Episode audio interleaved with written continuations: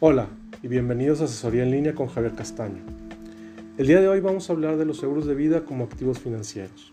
Y para entrar en contexto, ¿qué es lo que ha pasado en estos últimos cuatro meses y medio del 2022? Las bolsas han perdido entre un 20 y un 25% de su valor en lo que va del año. Y estamos entrando en mercados bajistas y todavía varios analistas y expertos financieros dicen o predicen que todavía no hemos llegado a tocar fondo.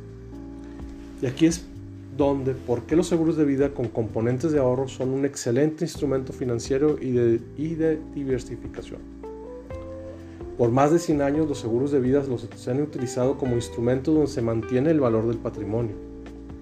Al tener un seguro vitalicio, estás asegurando que este patrimonio se va a transferir y se va a mantener dentro de tu familia. El seguro de vida te garantiza que una vez cubierta la prima contratada en un seguro de vida vitalicio, la suma asegurada será entregada a tus beneficiarios. Y esto preserva tu patrimonio y además que libera recursos actuales que tenías destinados para heredar. Y al liberar este capital vas a poder realizar inversiones y tomar oportunidades que se van a presentar debido a estos los mercados bajistas.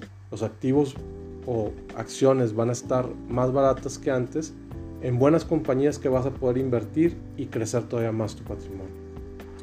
Tanto en épocas buenas como en épocas de crisis, los seguros de vida son instrumentos útiles y irreemplazables. Si quieres conocer más en cómo estructurar un seguro vitalicio,